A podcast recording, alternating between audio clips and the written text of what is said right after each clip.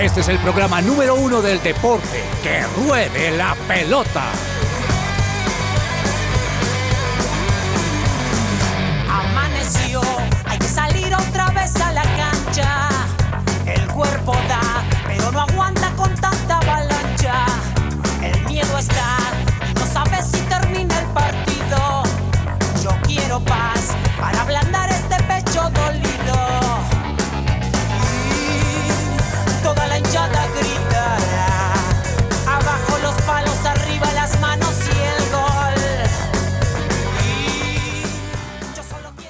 Hola, hola, ¿qué tal? Bienvenidos todos a Que Ruede la Pelota. Comienzo de semana en este lunes 24 de julio. Saludamos a todos los oyentes que hasta ahora se encuentran conectados con nosotros en su presencia radio, eh, quienes nos escuchan en Bogotá en 1160 AM, también quienes nos oyen a través de la señal de su presencia radio.com y de las distintas aplicaciones en las que pueden escuchar nuestra emisora.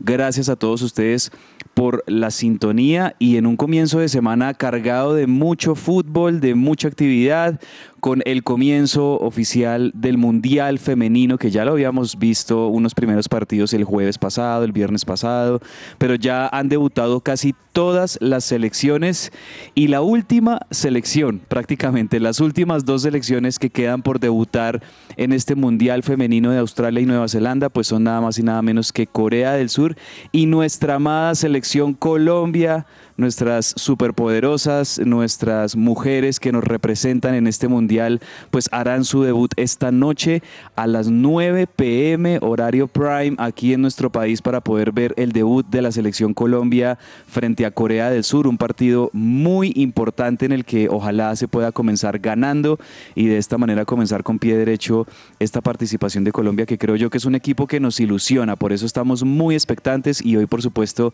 en Hablemos de, Fútbol les vamos a traer los detalles de cómo vamos a ver ese partido, de la previa, de qué vemos también. Eh, Alemania, de hecho, que también está en ese grupo, goleó esta mañana a Marruecos 6-0. Vamos a estar hablando de eso también más adelante y lo hacemos con nuestros compañeros. Hoy eh, estoy feliz porque, entre otras cosas, hoy estamos con de nuevo la famosa Fórmula AAA o el A-Team porque tenemos a don Andrés Perdomo, a don Alejandro Gamboa y quien les habla Andrés Cabezas hoy acompañándolos en el programa y quiero comenzar saludando a Alejo Gamboa. Alejo, buenas tardes, qué bueno saludarlo, ¿cómo va?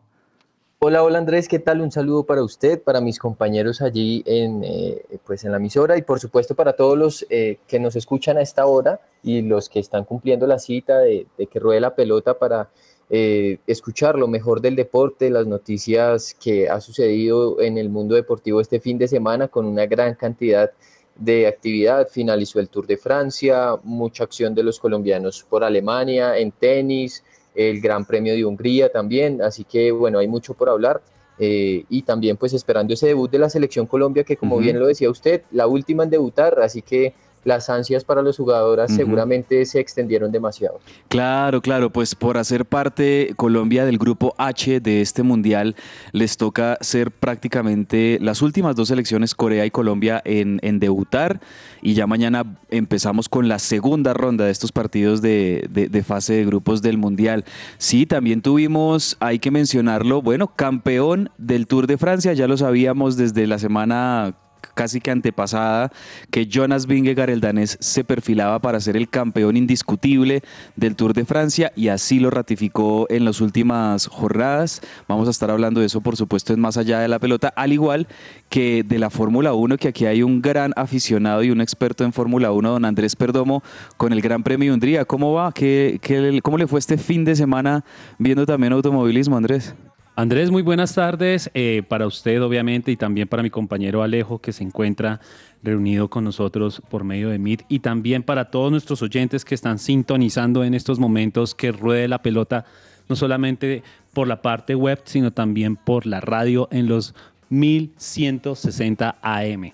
Pues hombre, automovilismo tuvimos harto, tuvimos IndyCar, tuvimos F3, tuvimos F2 y Fórmula 1, pero ando preocupado en el fútbol colombiano por un equipo en especial, ¿Por cuál? Once Caldas. Hombre, no ha sido nada bueno el está la inicio de Once cosa, Caldas. de verdad, que está la cosa preocupante. Mm. Preocupante porque pues obviamente está a puertas del descenso y es un semestre que el equipo Manizalita tiene que meterle toda la ficha y no solamente también preocupado, sino que el Junior tampoco levanta cabeza y eso lo vamos a hablar más adelante. Claro que sí, en Hablemos de Fútbol vamos a traer todos estos temas. Y antes de comenzar, también para presentar la canción que tenemos hoy, pues ustedes saben, nuestros oyentes, que estamos a par de semanas del gran evento Raza de Campeones el próximo 12 de agosto en el Coliseo Live de Bogotá. Ya llega Raza de Campeones y el Coliseo Live es el escenario escogido para albergar la séptima versión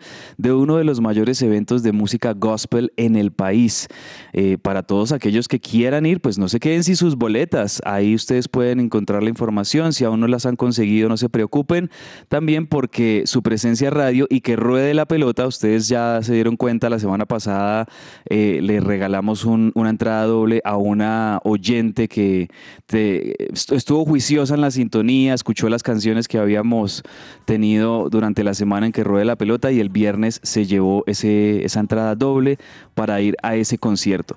Pues les tengo una buena noticia. Esta semana también vamos a tener una actividad muy parecida, así que para todos ustedes estén en la sintonía, escuchen que ruede la pelota durante estos días y ahora la dinámica va a ser diferente, Perdomo y, Gamboa.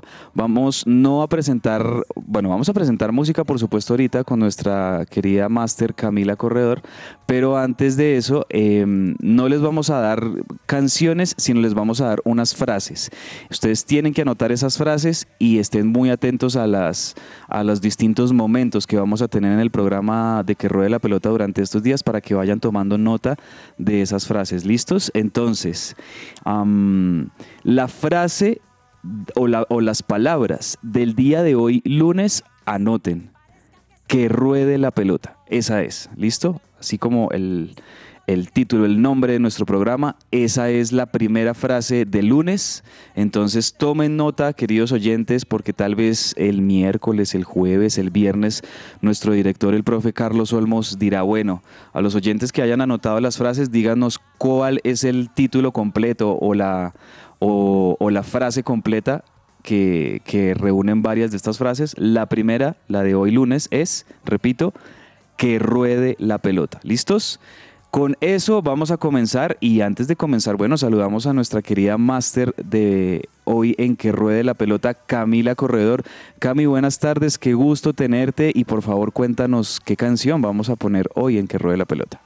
Bueno, buenas tardes Andrés, Andrés, Alejandro, a todos los oyentes. Qué chévere hoy empezar otra vez el lunes aquí hablando de deporte. Y bueno, tú estabas contando algo súper importante y es sobre el tema de raza de campeones, que todos estábamos ahí como súper pendientes de los invitados del lujo. Yo estoy ahí sú- súper pegada como a todos los invitados.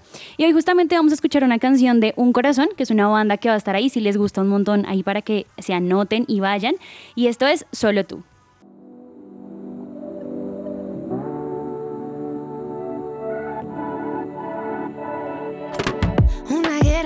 Cabeza. Acelera mi latir mientras yo intento dormir. Con razón y sin certeza,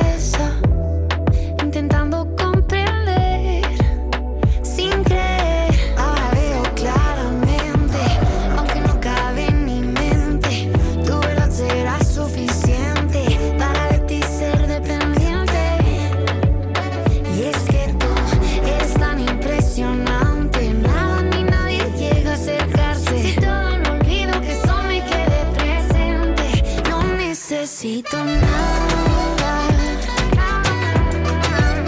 Solo tú, solo tú, no necesito nada. Solo tú. Solo tú, si te tengo a ti, yo tengo todo lo que quiero, todo lo que necesito. Celebra la pasión del fútbol con un buen café. Coffee and presenta Hablemos de Fútbol. Hablemos de fútbol.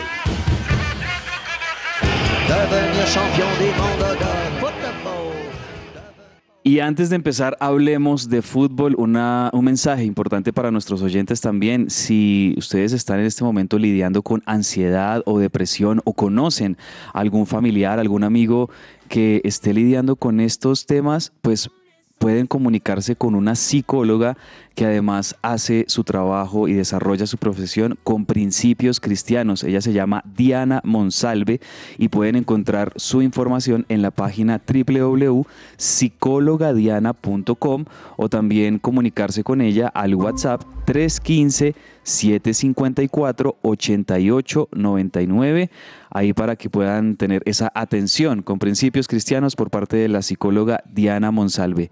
Bueno, compañeros, hablemos de fútbol y empecemos hablando de nuestro fútbol colombiano que avanza, que tiene en estos momentos, yo no quiero decir sorpresivamente, pero de hecho me parece una grata eh, revelación que el Atlético Bucaramanga en estos momentos sea el líder del fútbol colombiano. Primeras fechas del fútbol colombiano, Alejo, lo decía ahorita Perdomo, pues el mal comienzo del Once Caldas, preocupante, pero también hay equipos que están empezando bien su campaña y uno de ellos es el Atlético Bucaramanga que ganó este fin de semana.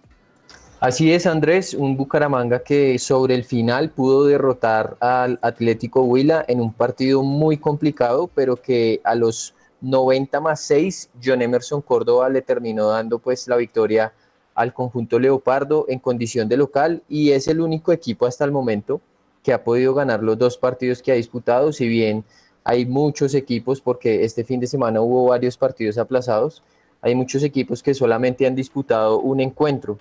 Eh, pero bueno, bien por el Atlético Bucaramanga de Alexis Márquez, ha empezado pues de buena manera, tuvo una baja sensible, como fue la de Gonzalo Lencina, que se fue a jugar a Junior, pero eh, pues ha venido demostrando resultados, más que, o sea, buen juego, pero también resultados, que, eso es importante pues a la hora de, del arranque, ¿no? Y una realidad completamente diferente vive el Junior, que lleva dos partidos, dos derrotas, y empieza a llamar la atención bastante, pues el, sobre todo el funcionamiento del equipo dirigido por el Bolillo Gómez, que nada que arranca y pues que la tiene muy difícil porque encima que pierde juega muy mal.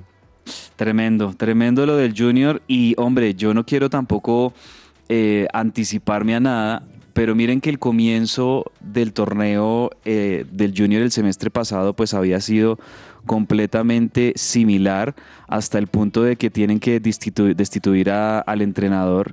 Y después, bueno, llega el bolillo, pasa todo lo que pasa en el camerino, el tema de Juanfer Quintero, de algunos otros jugadores. Y, y lo que pasa también es que el Junior pues pierde dos partidos consecutivos en este inicio del segundo semestre y yo no sé cuánta paciencia de pronto puedan tener tanto los hinchas como las directivas del Junior si esto sigue así. Ahora, yo sé que son hasta ahora los primeros dos partidos, obviamente no va a pasar nada más, también sería insólito y sería inaudito que yo creo que cuánto lleva el bolillo en el Junior, como dos meses. que seis meses. No, no menos, menos. El bolillo lleva...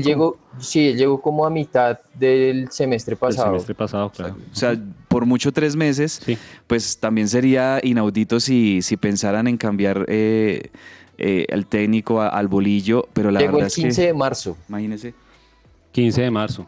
15 de marzo y pues no han acompañado para nada los resultados al bolillo aunque pues sabemos que es un técnico de mucho peso, de mucha historia, de mucha jerarquía en el fútbol colombiano, pero pues no le están empezando a funcionar las cosas. Vamos a ver em, si el Junior, que con esta derrota eh, que tuvo este fin de semana frente al Medellín, Medellín que lo gana 1-0, también el Medellín pues importante porque había empezado empatando, gana este partido, le gana este partido en el Atanasio al Junior, em, un empate, una victoria de Medellín y ahí está en las primeras posiciones junto con el Bucaramanga que es el único equipo hasta ahora que ha ganado sus dos primeros partidos. Em, ¿Será que Juan Fernando Quintero, hincha de Medellín, está feliz? No sé. Eh, no, yo creo que Juan Fer ahorita estará pensando en otras cosas. Yo creo que poco le interesará la realidad del Junior o la realidad del Medellín, la verdad, a Juanfer Quintero con, con lo que nos hemos dado cuenta últimamente.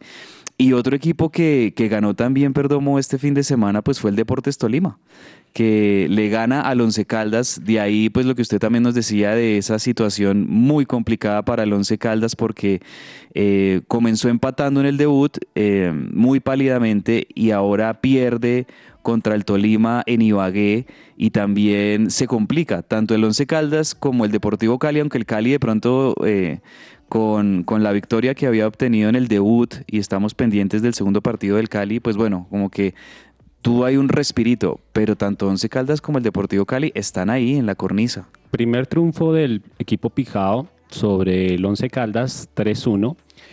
Eh, sí, como usted lo viene diciendo, es preocupante la situación, no solamente por tema, mm, yo creo que es una crisis más que todo institucional. El profe o el director técnico del Once Caldas, Pedro Sarmiento, tuvo que salir, digámoslo así, como escoltado, porque ante estos resultados, pues obviamente los hinchas del equipo Manizalita no están muy felices y muy contentos. Y hay una diferencia, digámoslo así, entre el Once Caldas y Deportivo Cali, de pronto Gamboa me la puede corregir, y es que pues Once Caldas tiene bien las cuentas. Financieramente, digámoslo así, eh, provee utilidades, pero el Deportivo Cali, pues ni utilidades ni resultados. Pero sería muy, de verdad, sería una crisis o más bien muy triste que dos equipos grandes, como el Once Caldas y el Deportivo Cali, terminen en el descenso el próximo año. O se estén peleando el descenso entre ellos dos, que también podría ser un escenario también bien, bien complicado. Y bueno, el Pasto y Alianza Petrolera empataron 1-1 al igual que la Equidad que en techo empató con el Envigado.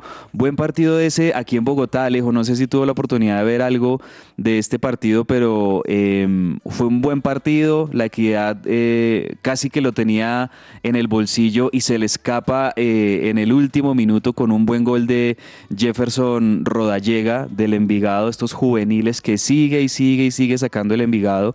Buen empate del equipo naranja aquí en Bogotá también. Sí, sí, se había puesto adelante en el marcador con un golazo de David Camacho de media distancia y pues termina empatando Envigado en el último minuto, varios goles al último minuto en esta fecha.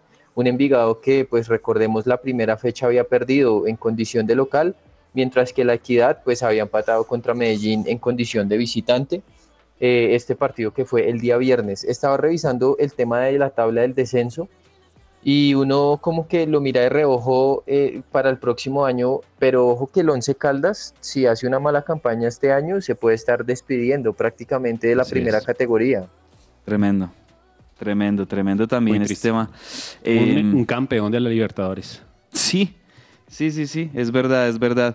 Eh, en estos días, de hecho, estábamos viendo, eh, creo que por estos días, la semana pasada, hubo uno de los días de la semana pasada que se conmemoraban, eh, si no estoy mal, 16, 17 años de, aquel, de aquella Copa Libertadores hermosa, por lo menos para mí y para todos los colombianos, ¿no? Porque, porque 19, años eh, se conmemoraban de esa Libertadores del 2004 que Once Caldas le gana al super favorito Boca, esa, ese Boca de Bianchi, em, de, de Carlos Tevez, de tantos jugadores importantes de esa época que venía siendo múltiple campeón de Copa Libertadores, había ganado también la Copa mm, eh, la, que, la que ahora es el Mundial de Clubes, que en esa época se llamaba la Intercontinental. Intercontinental. Que le había ganado la Intercontinental, si no estoy mal, a una se le ganó al Real Madrid, otra se la ganó al Milan.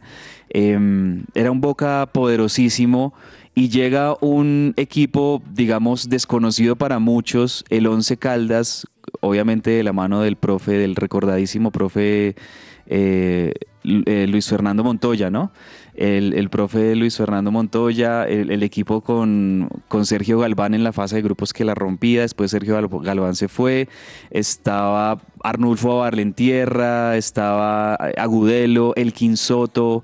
Valentierra que eh, me atravesó el año pasado una situación muy triste también mm. porque fue llevado a la cárcel. Sí, algunos jugadores, creo que Abuelo también tuvo algún problema con la ley, no me acuerdo, hace unos años. Estaba también John Biafara, que pues fue el del golazo en el Palo Grande. Ah, no, fue Biafara. Es el, eh, Biafara, sí, sí, sí. Biafara fue el, el del golazo en esa final. Y el héroe de los penales, eh, obviamente Henao, Henao. el arquero Henao. De verdad que un equipo que yo creo que no solo los hinchas de Once Caldas, yo creo que en general todos los hinchas del fútbol colombiano, seamos de Millonarios, fuéramos de Nacional, esa fuéramos de. Santa Fe, esa, esa final era una final para todo Colombia, creo, y, y la celebramos muchísimo y, y pues es una lástima, es, es triste pensar que la realidad ahorita del Once Caldas puede estar dictando que incluso podrían estar yéndose al descenso. Todavía falta mucho y podrían, digamos que corregir el, camino, pero eh, el panorama se ve, la verdad, muy, muy complicado.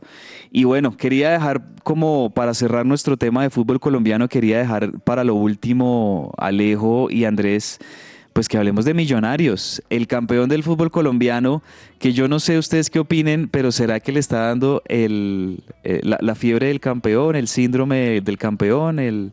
eh, como ese tole tole, ese, no sé cómo decirlo, ese virus de que los que salen campeones les cuesta al, al semestre siguiente arrancar, pues hasta ahora Millonarios, dos empates y los dos empates 0-0, ¿no? 0-0, sin ningún golecito. También Alejo, bueno, eh, debutaba ya Millonarios en el Estadio El Campín este, mm, este sábado, si no estoy mal, contra el Sí. Deportivo Pereira.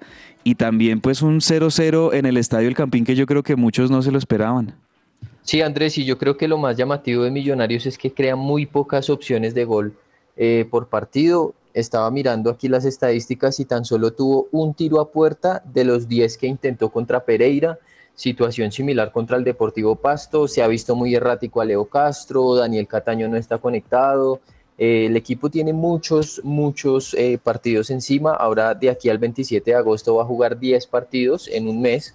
Eh, tiene un viaje a Estados Unidos, tiene un viaje a España, eh, ya lo habíamos contado en, en programas anteriores. Hasta partidos verdad es que- amistosos también, ¿no? Sí. Eh, Con Sí, el sí, Cristal sí. Palace por ahí, varios Ahorita partidos. viaja para Estados Unidos esta semana para jugar contra el Crystal Palace. pero bueno, sí. Sí, se ve bastante desgastado desde lo físico y un poco también desde lo mental. Veremos cómo intenta Gamero pues revertir esta situación y este comienzo que ha sido un poco flojo, pues no ha perdido, pero tampoco ha podido sumar de a tres. Eh, y el tema con Millonarios sí es que pues no va a tener descanso, entonces Gamero tendrá que ir administrando la nómina lo mejor que pueda, pero en medio de la competencia. Bueno, pues hasta ahora, bueno, no creo yo que sea como para encender las alarmas tampoco, pues han sido dos empates que uno se sorprende de que Millonarios eh, empate dos partidos consecutivos y creo yo que lo que sorprende más es que no haya anotado goles en, ni- en ninguno de los dos partidos, teniendo pues los atacantes, los volantes ofensivos que tiene Millonarios, la nómina que tiene. Em, la resaca del campeón, ese era el término que estaba yo buscando. ¿Será que, ¿Será que le está empezando a dar la resaca del campeón a Millonarios? Pues esperemos que yo no. Creo, yo creo que el profe Gamero también está ensayando. Mire, por ejemplo, en el partido contra el Pasto, nunca había visto en la era Gamero, un, por ejemplo, un cinco defensas en la parte. O sea, yo dije, y le dio vista a los carrileros. Entonces yo creo que también el profe está ensayando en estos partidos, está haciendo cambios, hizo un ajuste en el medio. Sí. Y, y creo que también el profe está preparando el camino para esa Libertadores que viene el próximo año. Ahora, obviamente al campeón se le va a exigir más y Sí. siempre le van a dar pedir resultados. Como dice Gamboa, esperemos a ver cómo va a ser la rotación de la nómina del profe Gamero, pero que creo que ahorita este semestre es cumplir solamente eventos comerciales, Crystal Palace. Pues etc, etc. sí, eh, eh, es decir, Millonarios tal vez no tenga la obligación de, de ser protagonista este semestre, eh, porque bueno, acaba de salir campeón, pero tampoco creo yo que eh, sea un tema de entonces vamos a ser mediocres y no vamos a hacer nada durante Correcto. este semestre y vamos a esperar hasta el, el arranque del 2024 con todo lo que se venga. No, porque en definitiva sí hay una obligación histórica y hay una obligación con la camiseta y hay una obligación con lo que representa Millonarios eh, como uno de los equipos más grandes de Colombia de ser protagonista. Entonces, pues bueno, seguramente vamos a, estar muy pendientes de, de que Millonarios arranque y empiece a ganar partidos también. Este, hoy se, se cierra esta fecha con el partido Jaguares contra Boyacá Chico y Alejo, tres partidos pospuestos. Águilas Doradas contra Nacional no se jugó. Unión Magdalena contra el América no se jugó y Deportivo Cali Santa Fe también no se jugó. No sé, no, no, no conozco bien cuáles habrán sido las razones para posponer algunos de esos partidos, pero bueno, tres de entrada, usted lo decía, partidos pospuestos ya en este arranque de la liga también. Sí, sí, es así. Y pues el del Cali Santa Fe creo que fue por un tema de seguridad del el operativo que tenía que hacer la policía, como que no se llegó allí a un acuerdo eh, y pues por eso no se pudo llevar a cabo. Eh, Águila, el de Águilas Doradas y, y el de Unión Magdalena, el, el de Unión Magdalena creo que tiene que ver también con un tema de seguridad. Mm. Y el de Águilas, pues la verdad, bueno, no, no conozco bien los motivos, pero sí son tres partidos que pues van a pesar después dentro del calendario. No sé si tenía que ver de pronto también las celebraciones del Día de la Independencia de Colombia, el 20 de julio, la fuerza pública, pues... No, eh, no se disponía. no, Como no. usted bien. Tenían se- día de descanso tal vez, No, y muchos usted policías. hizo la gestión, ¿no? A mí me contaron que usted llamó al 123 y que no le contestó nadie y que pues no había policías. Ah, sí, eso les decía yo el, el- el viernes que estaba eh, muy escasos. Y la verdad es que la realidad es que en este país y en el caso particular de Bogotá, pero creo que es un problema generalizado de todo el país, pues la verdad es que la fuerza pública, los, los policías pues son muy escasos. Y, es- y siempre es un tema, ¿no? Siempre es un tema, Alejo, de, de logística entre los clubes y la policía, garantizar la seguridad en los estadios. Eso es algo que hay que revisar. Yo creo que hay que revisar muy bien porque eh, e- es un tema que está ahí ya generando muchos problemas, lo viene haciendo desde hace muchos años.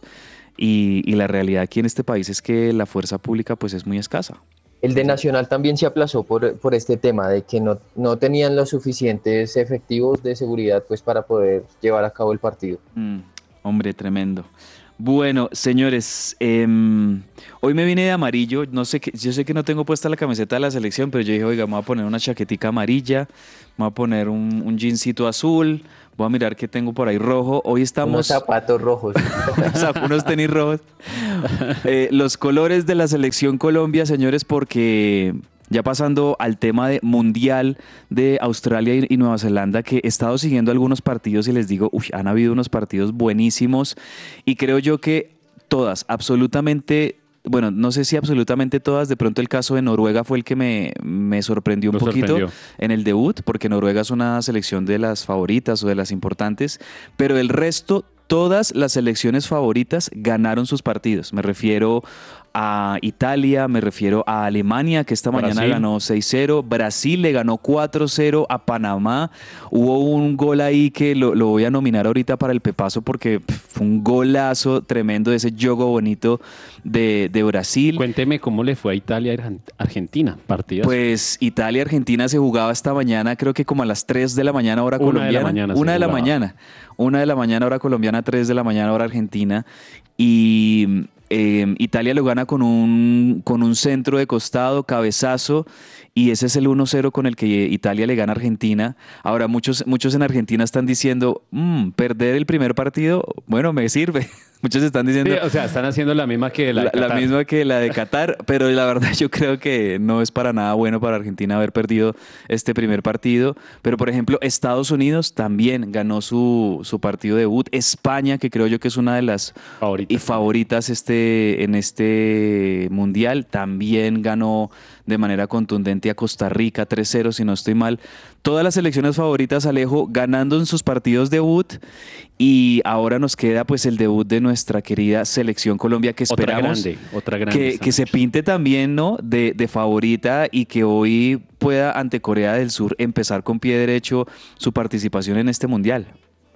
Sí, va a ser un partido definitivo, va a ser un partido también importante, sobre todo porque pues es como, yo creería, una de las rivales directas, ¿no? Total. Eh, puede ser también, obviamente, Marruecos, pero pues ya Marruecos eh, perdió 6-0 con Alemania en el debut. Eh, y bueno, yo creo que Corea, o comenzando hoy con una victoria, va a ser muy importante o, o, pues sacar un buen resultado. Es que un empate también, digamos, como que lo deja Colombia ahí muy a la deriva y pues sobre todo que la segunda fecha de Colombia va a ser contra Alemania. Uh, pues que- durísimo. Sí, y que Alemania tiene pues un, un proceso totalmente diferente al que pues Colombia ha venido haciendo, ha venido realizando. Eh, así que bueno, pues no sé, ya eh, lo decía Abadía en la rueda de prensa, a propósito, Abadía que no va a estar porque pues trae eh, una sanción desde la Copa América de dos partidos, no va a estar ni contra Corea del Sur ni contra Alemania, va a Sí. estar eh, dirigiendo Marsiglio, que es el asistente técnico. Eh, y bueno, Abadía decía en la rueda de prensa que Colombia debe salir a buscar el partido y que Colombia pues necesita salir a proponer. Ojalá así lo haga. Hombre, yo estaba pensando, Perdomo, cómo analizar en la previa este partido por lo que conocemos de lo que es el fútbol de, de, las muchachas de la selección Colombia, las mujeres, no voy a decir muchachas, de las mujeres de la selección Colombia y de lo que es el fútbol asiático y de Corea del Sur. Yo de entrada espero un partido en donde Colombia tal vez va a tener más la posesión de la pelota. Colombia sabe asociarse muy bien con sus volantes. Tienen, un, tienen a Lacey Santos, tienen a Linda Caicedo. Eh, hay jugadoras. Catalina Usme. Yo no sé si Catalina Usme vaya desde el arranque, no estoy completamente seguro. Creo que ahí tal vez le puede ganar la posición Mayra Ramírez. Eh, pero en definitiva, Daniela Montoya, hay, hay jugadores, sobre todo en el medio campo, que le permiten a Colombia tener mucho fútbol asociativo y tener la posesión de la pelota. Eh, creo yo que Colombia tiene muy buenas individualidades. Eh, estas jugadoras. Eh, no conozco a fondo el fútbol de, Corea del Sur femenino, pero me espero eso, me espero como que Colombia pueda eh, sacar diferencia, sobre todo con estas jugadoras que son realmente muy buenas que tiene nuestra selección. Y de Corea del Sur espero mucho juego físico, espero, es decir, mucha velocidad lo veía de hecho también en el debut de, otra de las favoritas que no había mencionado y es Japón. Japón es una potencia en el fútbol femenino y también Japón goleó 5-0 a Zambia y estaba viendo el partido, señores, entre Japón y Zambia y yo decía, esas selecciones asiáticas, ¿cómo corren? Es impresionante lo que corren. No son tan espigadas, no son tan altas, no tienen tanto físico como un Estados Unidos, como una Alemania, como un Suecia, como un Francia, eh, España, pero esas elecciones asiáticas corren mucho, son muy ordenadas, muy juiciosas tácticamente y quizás ahí está también la clave para la selección Colombia hoy del profe Bahía de poder eh, estar muy bien resguardadas en defensa, muy concentradas, eh, de pronto que puedan en ciertos pasajes del partido aguantar ese, esa vertiginosidad, esa, esa velocidad de Corea y ahí marcar la diferencia con el talento, que creo yo que sí Colombia tiene un poquito más de talento. Eso es lo que yo veo para el partido de hoy. Vamos a ver. Creo que Colombia puede sacar buenos argumentos del último amistoso que tuvo contra China. De ahí puede sacar, digámoslo así. Que fue empate, ¿no? Ese fue un que fue empate 2-2. Herramientas suficientes para el partido de esta noche. Eh, sí, posesión del balón, pero no tanto toque. Consideraría yo que sería sí tener el balón y obviamente entre menos pases, pues yo creo que va a ser más efectivo Colombia. Sin embargo, una de las cosas que le caracteriza a Colombia es ese, el hecho de poder abrir los espacios y aprovechar que esa velocidad de las coreanas, pues hacer que se abran los espacios y por ahí, digámoslo así, aprovechar esa habilidad de estos asiáticos y así mismo pues llegar al, arco y marcar goles. Yo le pongo, me atrevería a decir, Colombia gana 2 a 1. 2-1. Sí, 2-1 el bueno, de esta noche. De hecho, creo que ese mismo fue el marcador en el debut del el Mundial Sub-20 de hace poco eh, de Colombia también que le tocó. Sub-17 fue. Sub-17 o sub... No, el Sub-20, el Sub-20 de Argentina. Sí, sí, sí, el Mundial Sub-20, ah, ahí creo que también fue así parecido el, debut de Colombia. Comenzaron perdiendo y le dieron vuelta al el masculino. En el masculino, sí, en el masculino. Em, bueno, pues vamos a ver, Alejo, a las 9 de la noche entonces el pitazo inicial. Creo que transmiten aquí en Colombia tanto Caracol como RCN, eso me parece muy bueno. Y y para los que tenemos eh, suscripción a D-Sports, a D-Sports, pues eh, ahí sintonizaremos. Entonces, hay cuña, hay cuña ahí. Sí, sí, sí, sí, sí, no, ahí un saludo a Daniel Ordóñez de D-Sports que por allá el hombre también está gestionando ahí sus eh, debería gestionarnos unas cuenticas. Debería gestionarnos una suscripción, un, descuento, por lo menos un descuento en D-Sports, chévere.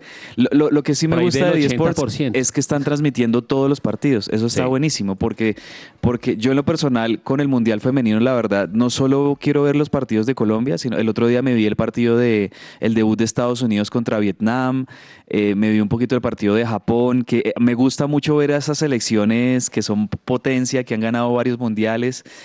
ahorita se viene, por ejemplo, un partidazo, creo que en, tres días, Estados Unidos contra Países Bajos. Ese va a ser un partidazo. Entonces, chévere. Además, obviamente, de seguir el partido de nuestra selección Colombia, que uno también pueda ver otros partidos por ahí. Eh, entonces, pues bueno, todos muy, digamos que invitados y creo yo que muchos de nuestros oyentes vamos a estar muy pendientes esta noche. Vamos a dejar la novela a un lado por un momento para ver a la selección Colombia debutar esta noche contra Corea del Sur.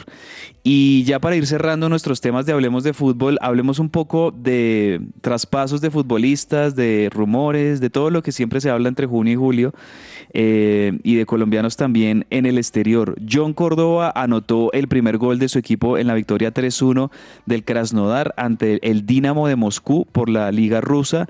John Córdoba, que es uno de los que siempre Otro está ahí John en el, Córdoba, porque en el ayer- radar de, lo de la selección.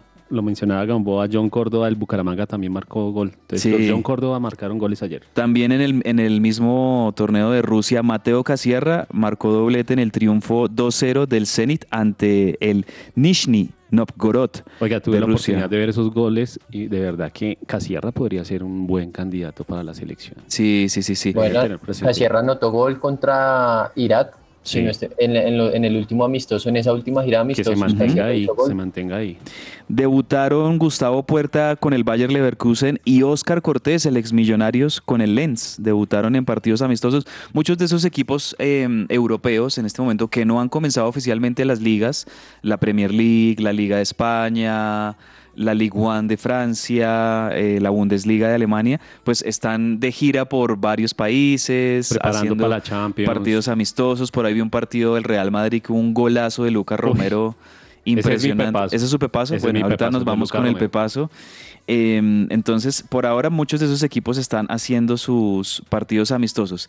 Y quiero que cerremos, Alejo, y quiero su opinión también. Yo estoy seguro de que usted vio eh, lo que muchos esperaban este fin de semana y más específicamente este viernes, el debut de Lionel Messi con el Inter de Miami. ¿Qué película fue eso? O sea, para mí eso fue cine. Este hombre entrando al minuto 50 partido, de, eh, el, el equipo, el Cruz Azul le empata al Inter de Miami 1-1, pareciera que el partido se va a terminar 1-1 y en el minuto 92 le hacen falta a Lionel Messi al borde del área y Leo Messi obviamente nadie más podía cobrar ese tiro libre, lo cobra y en la última prácticamente del partido mete el gol de la victoria con un tiro libre para encender a todo el público que llenó esa cancha del Inter de Miami que yo creo que se va a quedar pequeña con, con Eso era los pura de- farándula ese partido. Eh, pura farándula. LeBron James, Serena Williams, muchos famosos ahí, obviamente presenciando el debut de, de Lionel Messi. ¿Cómo lo vio? ¿Qué, qué ha visto también de reacciones en las redes sociales y demás? Espectacular ese debut de Messi con el Inter de Miami. Sí, sí, un- una, una película de Hollywood prácticamente, porque pues fue dándole el triunfo al final, el Inter de Miami que no ganaba hace mucho, Messi que ingresó desde el banco, pero que seguramente pues eh, va a estar jugando de titular. eh, y bueno, un debut soñado para un Messi que sobre todo se le vio muy contento, pues obviamente con la euforia de gritar el gol, pero celebrándolo allí con su familia eh, y estando muy, pero muy eh, efusivo. Un Ujú. Inter de Miami que va a jugar mañana también contra Atlanta y de ganar o empatar, pues ya asegurará su paso en esta Leagues Cup a la siguiente ronda. Recordemos que, que son apenas grupos de, de tres equipos y un Cruz Azul en el que hubo eh, dos colombianos, uno desde el arranque, Diver Cambindo, que tuvo una errada increíble debajo del arco y para el segundo tiempo ingresó el ex Águilas Doradas Kevin Castaño al minuto 64 justamente por eh, ingresó al campo por Diver Cambindo. Y la verdad es que bueno el fenómeno Messi en, en Miami Oh, empezó de la mejor manera Sí. y creo que le va a traer muchas muchas alegrías obviamente a los aficionados del fútbol de Miami pero sobre todo también a Messi que ahora está disfrutando del fútbol de una forma muy diferente en esta etapa de su carrera. ¿Sabe quién me gustó? Sergio Busquets. Vea que muchos decían, no, Busquets ya está viejo, ya no filtra pases, ya no... Y hombre, Busquets fue una de las figuras en ese partido, además de Messi. Creo que los refuerzos que se van a venir para el Inter de Miami también van a ser claves a esos amigos, esos compañeros que va a tener Leo Messi. cambiarle el nombre al equipo. Eh, como Messi. Llamarlo eh, los amigos de Messi. Los amigos, sí, sí, es un equipo de los amigos de Messi totalmente. em, 12 millones de personas y se estuvieron viendo el viene, partido. muy posiblemente, se viene también Luis Suárez. Están tratando de cerrar con el gremio de Porto Alegre el fichaje, el traspaso de Luis Suárez y posiblemente el- pues Messi tendrá ahí al- todo el combo de sus amigos prácticamente Andrés jugando Iniesta con él. ahí, ¿no? Iniesta, Jordi Alba, tremendo, ¿no? No, que le estaba comentando que 12 millones de personas estuvieron televisando o viendo el partido eh, y ya está marcando, digamos así, Se está tapando, para como el decimos Super Bowl. aquí. Y yo le dije, no, o sea, el, el mayor Super Bowl ha sido para mí el del 2015. Sí, sí. Pero ya se están marcando datos. Eh, esto que los, los estadounidenses son muy buenos, ¿no? Comenzar a mirar cuántos vieron el partido, cuántas Las personas- estadísticas. Exactamente. Sí, es 12 un, millones es de un personas. país de, de estadísticas totalmente. Y, y el negociazo que se hizo Apple TV, que yo creo que Apple TV tenía ya algo Sí, que claro. sabía desde antes de la llegada de Messi, me imagino yo, con Jorge Mas, el dueño del Inter de Miami, David Beckham y demás. Eh, yo creo que algo sabía Apple y por eso Apple eh, compró con ese contrato multimillonario los derechos televisivos de la MLS y ahorita pues imagínense cuántas suscripciones eh, van a aumentar de Apple TV Plus para poder ver a, a Messi, ¿no? Andrés, muchas quejas de la transmisión de Apple TV, que También. se caía la transmisión. Sí, se tienen que mejorar eso. Sí, sí, sí, es verdad. Tienen que mejorar eso. Y en la presentación también pasó mucho eso. En la presentación de Messi también muchos eh, líos técnicos que seguramente tiene que ponerse las pilas Apple. eh, y me imagino que lo, lo van a mejorar y, y bueno, eh, pero se les va a venir seguramente muchos suscriptores a Apple para poder seguir viendo a Messi en la MLS. Bueno, señores, rápidamente vámonos con el pepazo. Vamos a repasar los golazos que vimos este fin de semana en el fútbol mundial.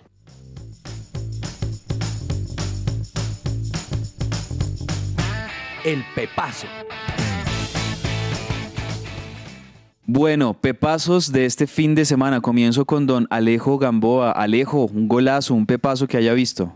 Bueno, fue este lunes de Luis Díaz en el amistoso que Mm. Liverpool jugó contra el Greuther Fürth y la verdad es que el colombiano allí se le vio muy bien, dejando dos rivales en el camino y definiendo al palo más lejano del portero para poner el primer gol de en la victoria del Liverpool en este partido de pretemporada. Yo tengo dos pepazos, y ya le doy la palabra Perdomo, del Mundial Femenino. Eh, he estado viendo algunos de los partidos. Tengo un pepazo del partido Estados Unidos-Vietnam. El primero de Estados Unidos, si ustedes no lo han visto, además porque esta mujer, ustedes lo saben, es, es como mi amor platónico, Alex Morgan, la veterana y experimentada delantera de los Estados Unidos, le llega una pelota y habilita a Sonia Smith, a Sofía Smith, con un taco, pero es, es impresionante. El primer gol de Estados Unidos contra Vietnam le llega la pelota a Alex Morgan y, y hace una especie de taco eh, sobre la marcha para habilitar a Sofía Smith y define Sofía Smith para el primer gol de Estados Unidos. Ese me pareció un golazo, sobre todo por la asistencia de, Alex Morgan. Y en el partido de esta madrugada que, que tuvo Brasil, la victoria 4-0 contra Panamá, el tercer gol de Ari Borges. Ari Borges, una jugada colectiva preciosa, yogo bonito en su máxima expresión de Brasil, taquito, centro, amagues, etcétera, para la definición de Ari Borges en esa victoria 4-0 de Panamá. Búsquenlo, eh, mírenlo. Muy buenos esos pepazos de Mundial Femenino. Y Perdomo, ¿cuál es su pepazo? Bueno, mi pepazo, como lo habíamos dicho inicialmente en el programa o antes de esta sección, es eh, gol de Luca Romero. El, yo no sé si es... el él sub-20 tiene- argentino. Él tiene tres nacionalidades, no sabía. Sí, sí, sí. Argentina, mexicano y española, pero ya la selección de Argentina lo pisó. No, ya, y, y él ya jugó el Mundial Sub-20 con Argentina, entonces pues ya se queda Un con tiro Argentina. fuera del, ar- del área, de media distancia. de media distancia, eh, fuerte al ángulo, al segundo del Real Madrid en el minuto 42. Tremendo. Terminó este partido ganándolo los merengues 3 sobre 2, Ujú. gran remontada y pues obviamente haciendo un resumen, todos los titulares jugaron. Sí, sí, sí, Y es verdad. Tanto el Real Madrid como el Milan. De buen partido, buen partido ese del Real Madrid y el Milan. Con esto nos vamos a la pausa comercial aquí en que ruede la pelota y enseguida hablamos de más allá de la pelota hasta la una de la tarde. Su presencia radio. Todo lo que tiene que saber más allá de la pelota. Más allá de la pelota, hablemos del Tour de Francia que ayer coronó el bicampeonato del danés Jonas Vingegaard. Oiga, Alejo, Perdomo, yo no había visto desde hace muchos años una victoria tan contundente y un corredor tan superior al resto como en esta edición del Tour porque Jonas Vingegaard termina ganando este Tour de Francia sacándole siete minutos y medio de diferencia al segundo que fue Tadej Pogachar. obviamente pues vimos también ese colapso que tuvo Tadej Pogachar en la etapa después de, de, la contrarreloj y también en la contrarreloj. O sea, lo de Tadej Pogachar creo yo que fue mal tras mal porque en la contrarreloj pues ahí ya fue el, golpe contundente de Vingegaard que le sacó más de un minuto, casi un minuto y medio. Y al día siguiente en la etapa reina, que era la etapa de montaña, pues se fundió Pogachar y ahí ya supimos esto no hay nada que hacer se lo va a ganar Vingegaard. Bicampeonato, Alejo, de Jonas Vingegaard en este Tour de Francia.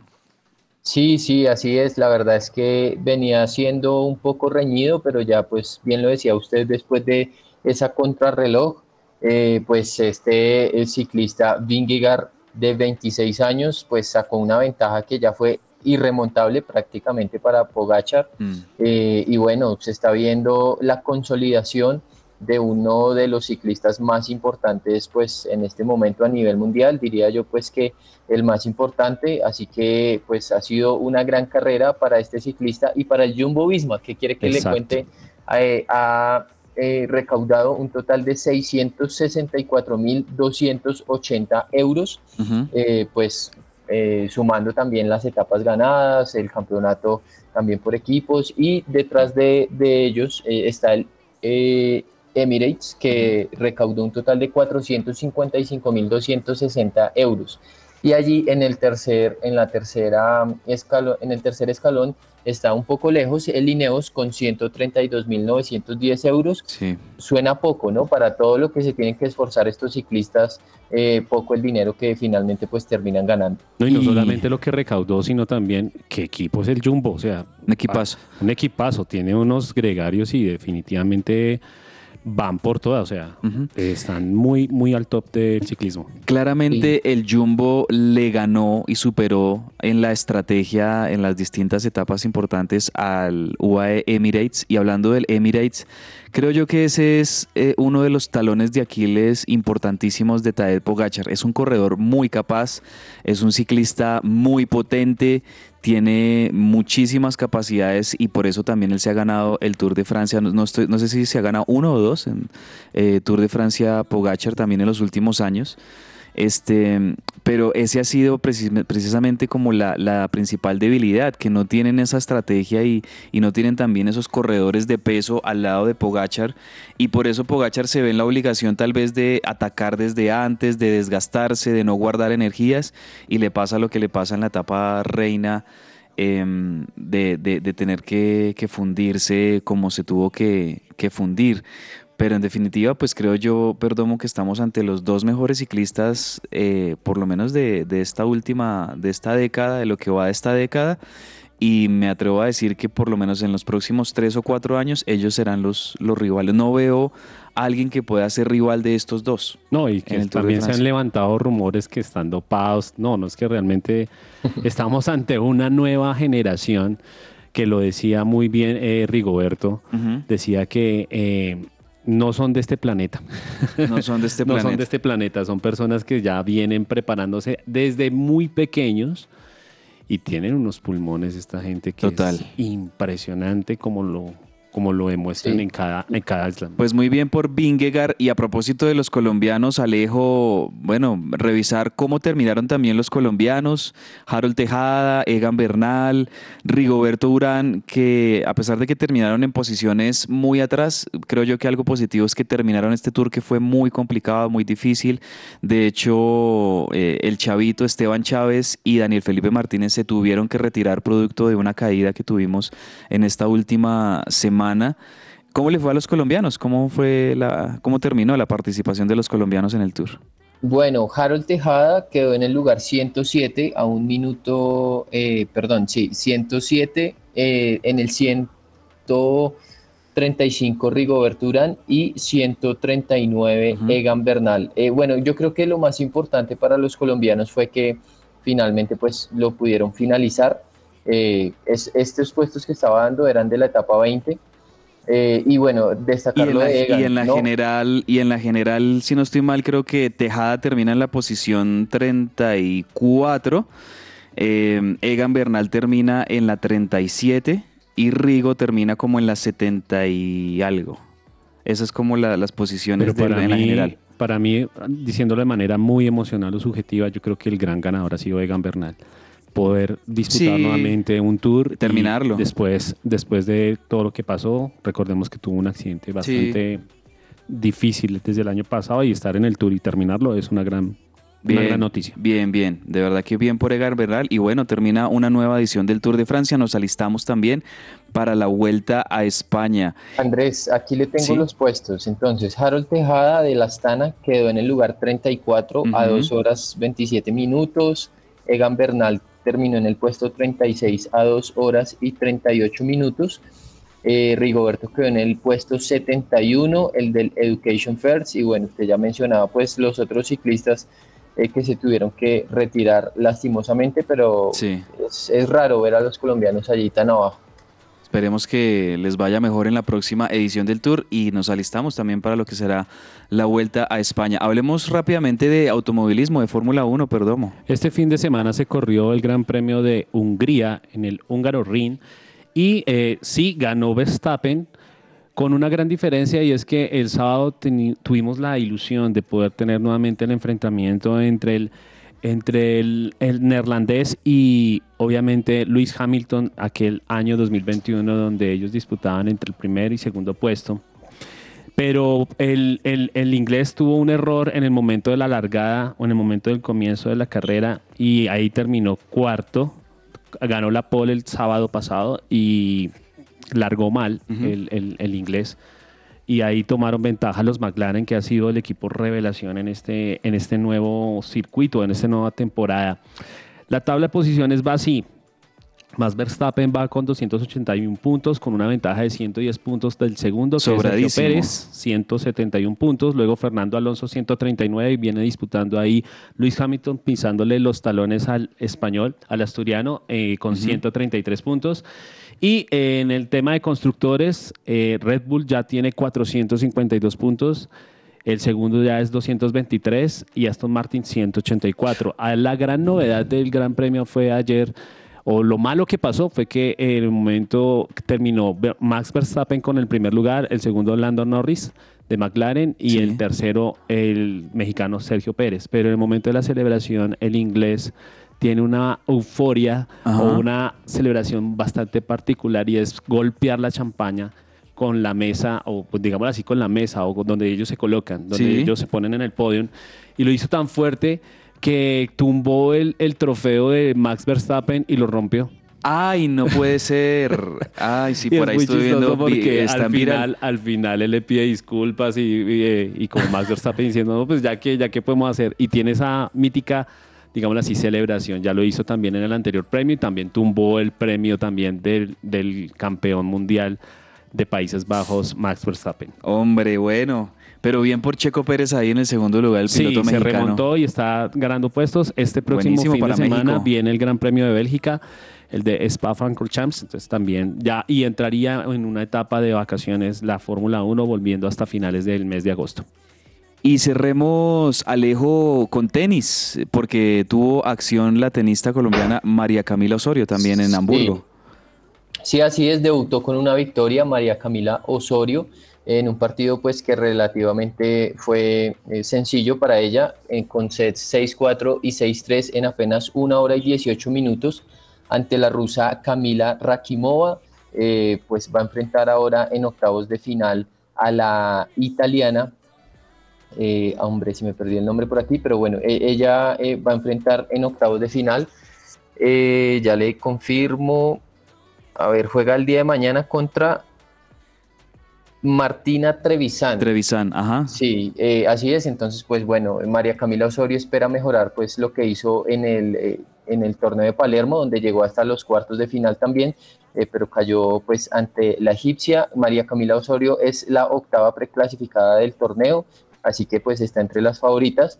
Eh, la italiana Martina Trevisan es la número 76 del mundo. Esperemos que María Camila Osorio haga un buen papel en este torneo WTA 250 de Hamburgo. Las historias detrás del deporte. ¿Qué hay en el camerino? Por lo general, todos los deportes de combate tienen detrás de sí un pasado lleno de curiosidades y un largo bagaje, en el que se han ido incorporando nuevas técnicas y protocolos que con el tiempo se han convertido en tradiciones. En el día de hoy vamos a ver el caso de la esgrima, un curioso ejercicio que pasó de ser una forma de ataque y defensa a un deporte de lo más interesante. El origen de la esgrima tiene lugar en la Edad Media, cuando la espada era el arma más común de la época y se empleaba para romper armaduras y escudos atacando así a los caballeros oponentes. Más adelante, con el uso generalizado de la pólvora en armas de fuego, la espada adquiere un segundo lugar en los combates, pero aún así, la tradición permanece y va quedando como un deporte de entretenimiento y competición entre espadachines durante ferias y eventos de la época. Finalmente, en el siglo XIX se prohíben los duelos y a partir de esta fecha solamente se enseñan estas técnicas con fines deportivos. Ahí pasa a llamarse esgrima deportiva. En este momento también se introduce para protección el uso de tiradores, guantes, protector de pecho y la máscara de malla metálica. En la actualidad, la esgrima es practicada con tres armas, el florete, la espada y el sable, y consiste en una serie de actuaciones y movimientos en los que se debe tocar al adversario, y como es lógico, no dejarse tocar por el oponente. Vamos a ver a continuación cómo es cada una y qué partes pueden ser tocadas por las mismas. Florete. Gracias a ser un arma versátil y ligera, es la más usada por los practicantes de esgrima y con la que empiezan los novatos de este deporte. La zona que puede ser tocada es el torso. Espada. Es un arma rígida y es ventajosa para jugadores más altos. La zona que se puede tocar cualquier parte del cuerpo. Sable. Es el arma más flexible de las tres se asemeja a un látigo cuando es empleada con rapidez y fuerza. La zona de toque, el torso y los brazos. Se convierte en deporte olímpico a partir de los Juegos de Atenas en el año de 1896. En el país existe la Federación Colombiana de Esgrima, ya que es un deporte que tiene muchos seguidores y practicarlo tiene muchos beneficios y curiosidades. Esta fue una nota de Pedro Galindo para el camerino de que ruede la pelota. entre el tintero. Bueno, señores, y en este minuto final de que ruede la pelota, ¿qué se nos queda por decir entre el tintero? Bueno, primero, recordar 9 de la noche el debut de la selección Colombia contra Corea del Sur en el Mundial Femenino. Televisa RCN, bueno, transmite RCN, Caracol, D Sports, entonces todos muy atentos al debut de las mujeres de la selección Colombia. ¿Qué se nos queda entre el tintero, perdón? La semana pasada se anunció que el Paris Saint-Germain le dio un ultimátum al jugador francés Kylian Mbappé para tomar una decisión sobre si continuaba con el París iba a renovar o, o qué iba a hacer y pues obviamente se le venció el plazo y creemos ya que pues por no haber respondido ante el llamado del París, del Paris Saint Germain, pues ya Kylian Mbappé está buscando un nuevo equipo y le sale un nuevo pretendiente y es la competencia directa del Real Madrid, el Barcelona, quien están esperando qué va a suceder, pero Barcelona ya sale dentro del el radar de Kylian Mbappé para decir, venga para acá, mijo. Yo creo que lo del Barcelona es como por simplemente quererle complicar las cosas al Real Madrid, como por quererlos molestar. O subir el precio del jugador en el mercado para que sea más costoso. También, exacto, pero en definitiva yo creo que sí, ya hasta preacuerdo habrá entre Mbappé y el Real Madrid. Alejo, ¿qué se nos queda entre el tintero? Bueno, Marcel Savitzer, que pertenece al Bayern Múnich y que estaba préstamo en el Manchester United, va a jugar ahora en su más acérrimo rival, en el Borussia Dortmund. Eh, y bueno, es, un movimiento inesperado en el mercado, pero que se ha confirmado en las últimas horas. Y también dentro de estas ofertas y demás que, que, hay por ahí, pues el Inter le ofreció 15 millones de euros al Aston Villa por el arquero, por Dibu Martínez. Eh, amado por muchos, odiado por muchos otros también, pero el Aston Villa rechazó esta primera oferta, entonces Inter está preparando una nueva oferta. Se quieren llevar al argentino al Inter de Milán, al subcampeón de la Champions League. Cuadrado jugando con Dibu Martínez, ¿se imagina? ¿Se imagina? Bueno, podría, podría llegar a pasar esto en el Inter de Milán. Un abrazo para todos, muchas gracias por haber estado con nosotros aquí en Que Ruede la Pelota. Ya saben, que ruede la pelota es la frase del día hoy lunes. Muy atentos también a la sintonía durante estos días para el tema de las entradas al concierto Raza de Campeones y nos encontramos mañana a partir de las 12 del mediodía aquí en su presencia radio con Que Ruede la Pelota. Un abrazo grande para todos, que estén muy bien. Chao. Chao, chao. Chao, chao.